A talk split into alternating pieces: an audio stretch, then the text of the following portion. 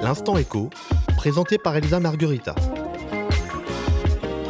Macron, le carburant de Marine Le Pen, avec Thomas Porcher.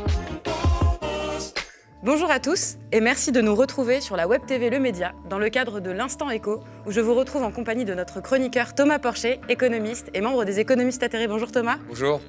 Aujourd'hui, nous évoquerons trois sujets. La question a fait l'objet de deux unes consécutives du journal Libération de nombreux électeurs de gauche ne feraient pas barrage en 2022 si le second tour des présidentielles opposait encore une fois Emmanuel Macron à Marine Le Pen, consommant ainsi la rupture avec le candidat barrage de 2017. Comment expliquer cet état d'esprit de la part de ceux-là même qui, par deux fois dans l'histoire de la Ve République, en 2002 et en 2017, ont appelé au Front républicain? Un an et trois mois nous séparent des élections présidentielles et les derniers sondages ne sont pas rassurants. En tête, Marine Le Pen et Emmanuel Macron. La gauche est une nouvelle fois divisée sur de nombreux sujets et semble peiner à trouver un candidat convaincant. Quelle stratégie adopter afin d'éviter le scénario catastrophe que semblent justement redouter les électeurs de gauche, peu prompts à faire barrage Il s'agit probablement de l'une des dernières grandes réformes de ce quinquennat. La réforme de l'assurance chômage, présentée le 2 mars dernier par la ministre du Travail, Elisabeth Borne.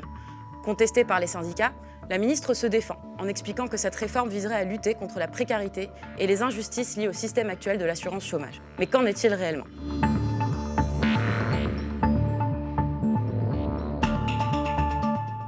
Ils ont fait barrage, mais cette fois, c'est fini. C'est la gueule de bois pour de nombreux électeurs de gauche qui se refusent à voter pour un candidat qui ne les convainc pas. Et ceci même s'il s'agit de faire un front républicain. Ainsi, au barrage des élections de 2002 et 2017, où le parti d'extrême droite se trouvait au second tour, ses électeurs préfèrent l'abstention. Thomas, comment comprendre cette réaction des électeurs de gauche et que s'est-il passé en quatre ans? À gauche Alors, en tirant ça de mon expérience personnelle, hein, puisque j'ai voté euh, Macron en, 2017, et j'ai voté en connaissance de cause, puisque je savais que Macron avait un programme euh, dur à l'égard des classes populaires. Je l'avais dénoncé dans un livre en 2016, je, l'avais dénoncé pendant la campagne de 2017. Je ne faisais pas partie de ces gens d'une gauche un peu plus molle qui se disaient que Macron avait quelque chose de novateur. Je savais que son programme était dur. Mais j'ai voté quand même au deuxième tour pour Emmanuel Macron contre Marine Le Pen. Et aujourd'hui, je fais partie de ces électeurs à qui on ne pourra pas refaire le coup. Vraiment, je m'interroge là-dessus. Pourquoi? Parce que je pense qu'une grosse partie de ces électeurs de gauche en ont marre de cette grande comédie qui consiste finalement à faire monter Marine Le Pen euh, pour se retrouver au deuxième tour face à elle, et puis après appeler au Front républicain, quel que soit le programme que l'on fasse, pour euh, gagner face à Marine Le Pen. Et c'est ce qu'a fait Emmanuel Macron en 2017. Hein. Moi, je me souviens, à l'issue du premier tour, il avait déjà gagné la présidentielle. Vous vous en souvenez Il est arrivé, il n'arrivait même pas à se contenir, alors qu'on avait quand même le Front National au deuxième tour. Euh, il a fait monter sa femme sur scène, il a invité tout le monde au restaurant, il avait déjà gagné. C'était son plan. Et c'est le plan aujourd'hui de beaucoup de politiques, de faire monter Marine Le Pen pour se retrouver face à elle au deuxième tour et appeler le Front républicain et être sûr de gagner. Et cette mascarade, je crois que plus personne n'en veut. Ça, c'est la première des choses. Et puis la deuxième des choses, c'est que Macron nous proposait un programme libéral. Alors, il y a des gens qui ont le droit d'être des libéraux, très bien, hein, même si j'ai l'impression que beaucoup de gens l'avaient mal lu, parce qu'on se rend compte que beaucoup de gens sont surpris. Tiens, euh, la flexibilité du marché du travail, ben, ça ne profite pas aux, emplois précaires.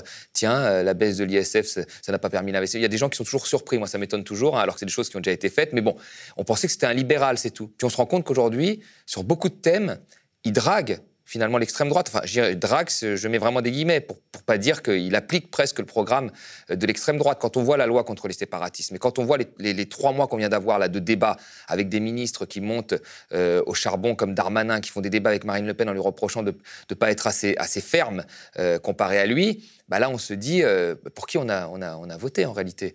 Donc je pense que Macron c'est plutôt le carburant du, du, Front National.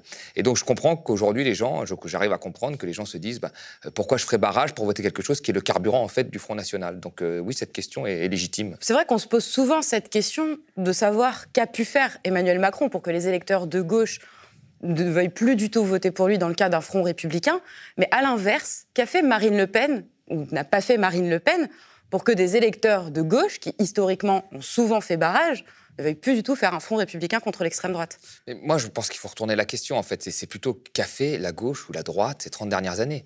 Marine Le Pen, euh, bon, sa ligne a beaucoup bougé sur l'économique, mais bon, le Front National était à 1% dans les années 80. À 1%. Aujourd'hui, il, il fait 35% au deuxième tour en 2017. C'est à peu près ça. Hein. Qu'est-ce qui s'est passé entre-temps? On a eu la droite et la gauche au pouvoir. Et en fait, ces gens-là ont appliqué le même programme. Euh, François Hollande a été encore plus loin sur la réforme du marché du travail euh, que Nicolas Sarkozy. Macron, qui était dans le gouvernement d'Hollande, va encore plus loin que Hollande sur les réformes du marché du travail, sur la baisse de la fiscalité à l'égard des plus riches, ben voilà. Hein. vous savez, partout où euh, le modèle libéral a été appliqué avec force, et là, moi, je parle des, deux exemples, on a, souvent parlé de capitalisme Thatcher-Reagan. Et ben, c'est les deux pays qui les ont, le Royaume-Uni et les États-Unis, qui ont appliqué ce modèle libéral avec le plus de, fermeté.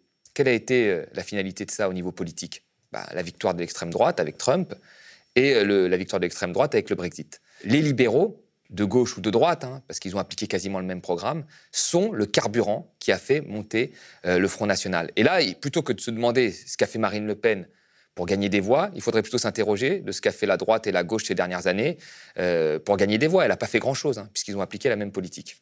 Clément Beaune déclarait dans Libération que si ce scénario se réalisait, le comportement de l'électorat de gauche l'inquiétait fortement. Il y a de quoi s'inquiéter? Mais je pense qu'il faut aussi retourner la question, parce que quand on, regarde ce, monsieur, euh, c'est très sympa de dire ça, mais il a commencé au Parti, Socialisme, euh, Parti Socialiste, pardon, puis après il a fini avec, avec Macron. Euh, avec Macron, il était soi-disant de gauche pour lutter contre le Front National. Maintenant, il est avec Darmanin, qui fait finalement la politique presque en termes de, de, thématique du, du, Front National. Il était contre la droite, puis maintenant il se retrouve avec Aurore Berger. Enfin, c'est quoi ce truc? Donc voilà, c'est plutôt lui, il devrait se, faire son autocritique et, et se rendre compte qu'en fait, le macronisme, c'était d'abord l'arrivisme euh, de certains, que vous avez quand même des, partis euh, qui ont offert un certain nombre de ministres et de députés, notamment le Parti socialiste, euh, à la Macronie, que ces gens du Parti socialiste qui étaient opposés à l'UMP se retrouvent aujourd'hui ensemble et défendent le même bilan. Donc voilà, plutôt que de, de stigmatiser ou d'attaquer les électeurs de gauche, il faut faire son autocritique.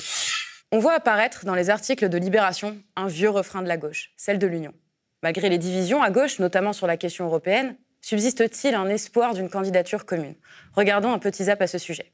Alors, euh, vous nous parlez ce matin de la nouvelle utopie à gauche, c'est-à-dire une candidature unique, j'ai bien dit unique, en 2022. Oui, car il y a quatre forces à gauche qui parlent d'union pour la présidentielle, les écologistes, mhm. les socialistes, les insoumis et les communistes, avec l'espoir qu'avec un seul candidat, ils ont une chance d'être au second tour. Mais à quatre, pour se mettre d'accord, bah, ça laisse pas mal de possibilités quand même. D'autant que chez tout le monde, il y a des gens qui veulent bien d'une alliance si c'est eux le candidat. Alors Jérôme a une question extrêmement simple. La réponse, c'est peut-être plus compliqué. Êtes-vous de gauche? Moi, mon histoire, elle est de gauche, mais aujourd'hui, je suis écologiste. Euh, moi, mes, mes valeurs, c'est la solidarité, c'est le féminisme, c'est la démocratie. Mais euh, euh, quand je regarde les victoires qu'il y a eu hier soir, c'est pas simplement le camp de la gauche qui a gagné. Alors il y a une sorte de refrain qui dit la gauche doit s'unir. très bien, parfait. Examinons la question. Je commence d'abord par dire que les insoumis ont fait une proposition pour les régionales et les cantonales, dont le résultat est le suivant à cette heure. Nous proposions qu'on ait un cadre national et que tout le monde se mette d'accord. Pourquoi? Parce que les gros sujets qui fâchent, ils ne sont pas en cause dans les régions et dans les départements, c'est-à-dire l'Europe, c'est-à-dire la constitution de la sixième République, c'est-à-dire la planification écologique, c'est-à-dire euh, les plans de nationalisation d'un certain nombre de secteurs. À gauche, un courant d'idées né. En gros, on considère, ce, ce courant d'idées considère que la seule chance pour la gauche en 2022, c'est une sorte d'alliance entre vous et Jean-Luc Mélenchon. Est-ce que vous avez entendu ça? J'ai entendu ça, mais euh, moi, mon sujet, euh, c'est pas les alliances. C'est-à-dire que les alliances où un parti plus un parti, ça fait jamais deux voyez euh, Jamais. Pourquoi Parce que c'est des accords. Mais ça fait des accords d'appareil, en dehors des gens. Donc moi, je ne suis pas du tout convaincu de ça. Je ne pense pas que ça marche, premièrement. Et qu'est-ce qui marcherait? Ben, Je ne sais pas, justement. Quand on voit l'état des divisions à gauche, je ne sais pas ce qui marcherait. Parce que chacun est dans son couloir. Alors Thomas, j'ai une question. Une union de la gauche est-elle possible pour 2022 et sur quelle base, notamment économique, pourrait se faire l'union de la gauche et quel thème rassemble la gauche aujourd'hui? Vous savez, moi j'ai fait partie de ces gens euh, qui ont cru pendant très longtemps à l'union de la gauche. Moi j'ai toujours défendu le fait qu'il fallait aller parler avec des gens qui n'avaient pas la même vision finalement de, ce qu'était la gauche ou la même vision économique que moi. Par exemple, j'ai signé l'appel à la primaire des gauches euh, en 2016 parce que quand Hollande a fait ce tournant, en fait, euh, ce tournant de droite, avec la politique de l'offre, le CICE, avec Valls, etc., en tant que Premier ministre, et le matraquage des étudiants, et ainsi de suite, il y a eu un, certain nombre de gens du Parti socialiste qui se sont dit des frondeurs. Et je trouvais ça plutôt sain. Moi, j'ai connu des élus du Parti socialiste, des, militants, qui ne se retrouvaient pas du tout dans cette politique-là, et qui ont été des frondeurs.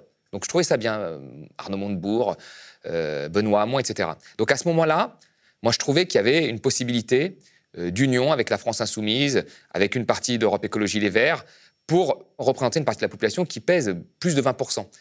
Et là, là pour moi, ça, avait un sens pour, pour 2017. Ensuite, il y a eu les européennes. Les européennes, vous regardez Manon Aubry, Aurore Laluc, ce sont des gens qui se connaissent, qui ont milité sur des thèmes communs parfois, enfin, même, même Raphaël Glucksmann. Pareil, il y avait une politique de Macron qui a été mise en place, et vous vous dites, bon, pourquoi pas une alliance à ce moment-là Pourquoi pas? C'est vrai, pour montrer en fait que derrière la politique de Macron, il y a des gens qui sont contre et qui peuvent représenter plus de 20% des voix. C'était jouable. Mais là, on est dans une période de crise. Donc la situation n'est pas la même. Ça, c'est la première des choses. C'est-à-dire que là, on ne pourra pas se contenter d'une politique molle euh, qui consiste juste à dire on arrête les réformes et tout va bien. Là, il faut vraiment euh, faire de la relance économique, avoir une vraie vision euh, sur la politique contracyclique, les déficits, la dette, etc., que n'a pas une grosse partie de la gauche en réalité. Je veux dire, la, gauche du, PS, même celle qui a fait des choses bien, comme les 35 heures, bon, bah, c'est quand même la gauche qui a privatisé beaucoup, qui a eu du mal à prononcer le mot ouvrier, et ainsi de suite. Donc ce n'est pas une gauche qui est pour moi prête à, la crise qui arrive. Et si cette gauche-là gagne, ça revient pour moi à perdre en réalité puisque la politique qui sera menée ne sera pas la bonne politique pour répondre à la crise. Ça, c'est la première chose. Et puis la deuxième chose, c'est les déceptions de ces gens que j'ai rencontrés. Parce qu'ils sont toujours chauds bouillants, ils sont toujours chauds bouillants au départ. Hein. Ils vous expliquent toujours que, bon, avec une certaine naïveté, ils se sont trompés, ils n'ont pas vu les choses venir, euh, qu'ils ne savaient pas que ça allait être comme ça et que maintenant ils regrettent. Et puis dès qu'il s'agit d'être aux manettes ou d'avoir accès aux manettes, eh ben là, ils redeviennent ce qu'ils sont comme un élastique. voyez Donc, ils vont, par exemple, aux européennes, euh, certains défendaient l'Europe de Delors. Bah, L'Europe de Delors, c'est l'Europe des mouvements des capitaux, c'est l'Europe qui a permis qu'il y ait des paradis fiscaux euh, en Europe, c'est l'Europe qui a permis que tous les ajustements structurels reposent sur les populations plutôt que sur la monnaie. Donc, on ne peut pas euh, assumer cet héritage si on sait de quoi on parle, un, minimum. Et tu as beaucoup de gens qui faisaient ça.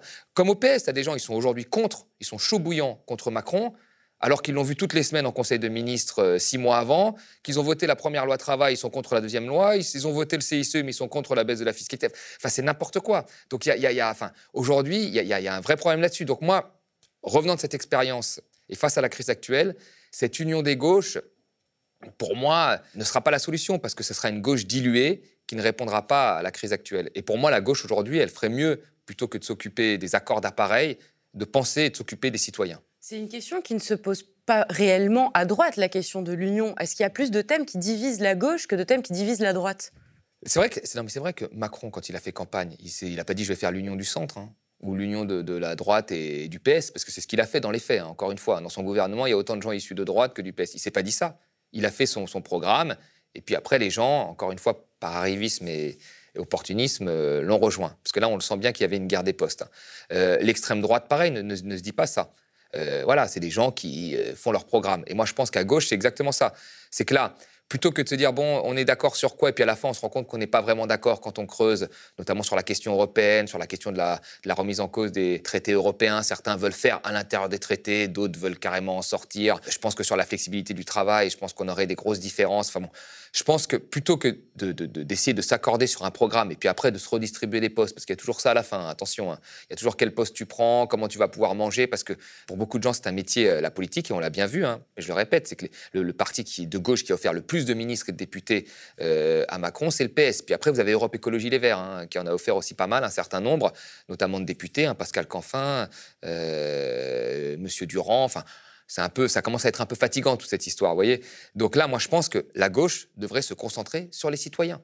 Et aujourd'hui, il ne faut pas faire une union des gauches, il faut plutôt faire une union euh, des citoyens. En fait, il faut que des différentes catégories euh, de ce que compose la France, au-delà de leurs différences culturelles, sociales, euh, géographiques, puissent se retrouver dans un programme pour accéder au pouvoir. Et ce serait un programme, pour moi, qui se baserait euh, en, priorité sur l'économie. Parce que ce qui rassemble toutes ces personnes, c'est qu'ils sont victimes du modèle économique euh, tel qu'il est appliqué depuis 30 ans. Et donc aujourd'hui, la vraie question, c'est de réunir ces gens pour pouvoir gagner. Après le reste, ça se fera naturellement. Hein. Mais c'est pas de commencer à discuter pendant trois heures des postes qu'on va prendre et, euh, et du programme qu'on va faire, parce que Jusqu'à preuve du contraire, déjà, ça n'a pas encore abouti. Et puis quand ça aboutit, ça aboutit à une gauche qui se dilue et qui finit par appliquer la politique de la droite et qui fait monter le Front National. Et on revient à notre première question. Vous voyez, le serpent se, mord la queue. Dans l'urgence, comment faire pour contrer le camp néolibéral qu'incarnent à la fois Emmanuel Macron et Marine Le Pen?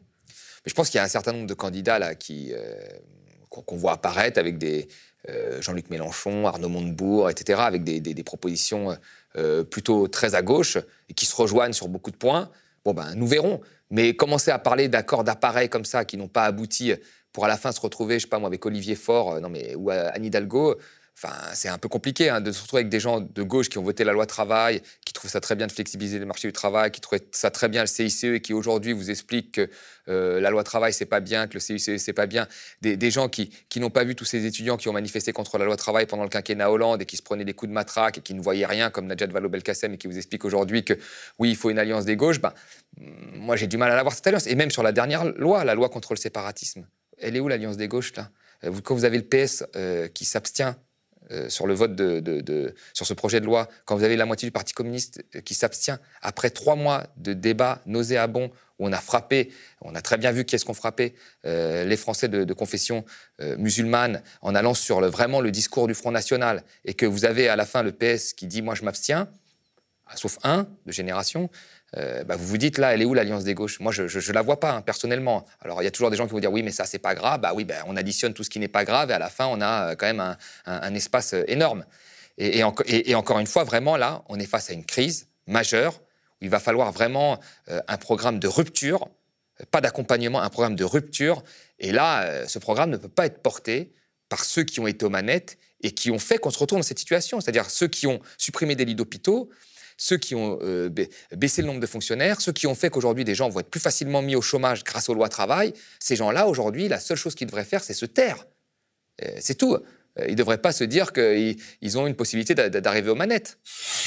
Repoussée plusieurs fois en raison de la crise sanitaire, la réforme de l'assurance chômage n'a néanmoins pas été oubliée par le gouvernement.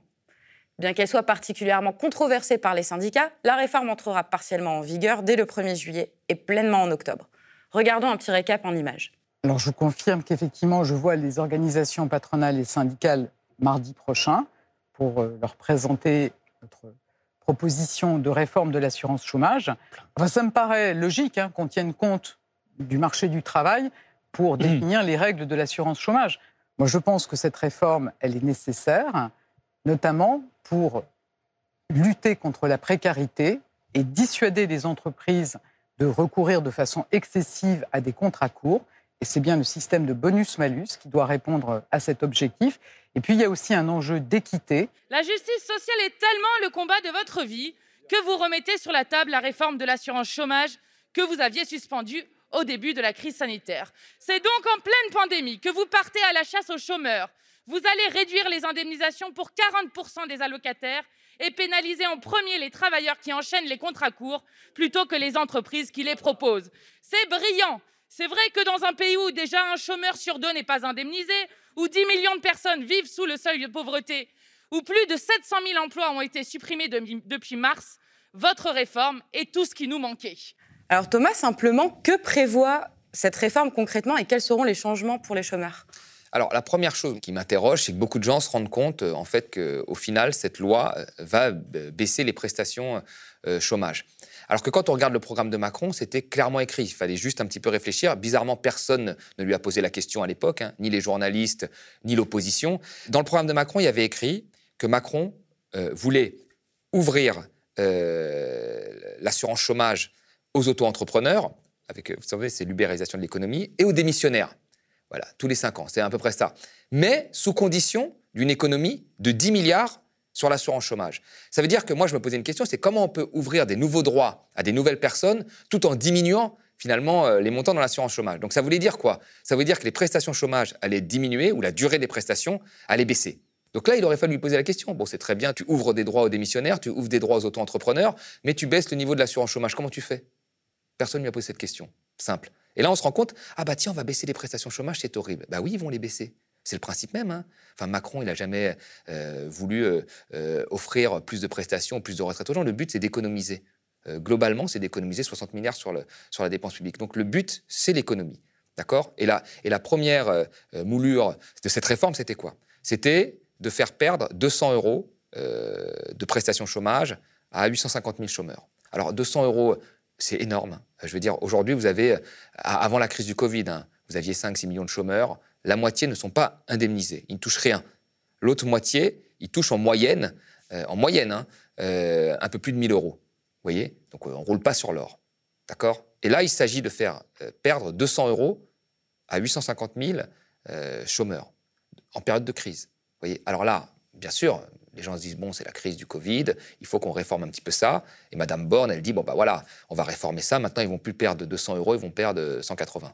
Et donc, on fait des choses pour les plus précaires. C'est d'ailleurs très étonnant, puisque Elisabeth Borne justifiait cette réforme justement comme un moyen de lutter contre la précarité. Eh ben, il faudra m'expliquer comment, dans une économie qui perd euh, plus d'un million d'emplois euh, par an et qui est, à l'arrêt aujourd'hui, euh, et donc à un moment où l'assurance chômage joue son rôle en fait de, politique contracyclique en offrant des prestations chômage à ceux qui n'arrivent pas à trouver de travail, puisque l'économie détruit les emplois plutôt que d'en produire. Comment, dans cette période-là, retirer, euh, baisser les, prestations chômage, peut être une aide aux plus précaires.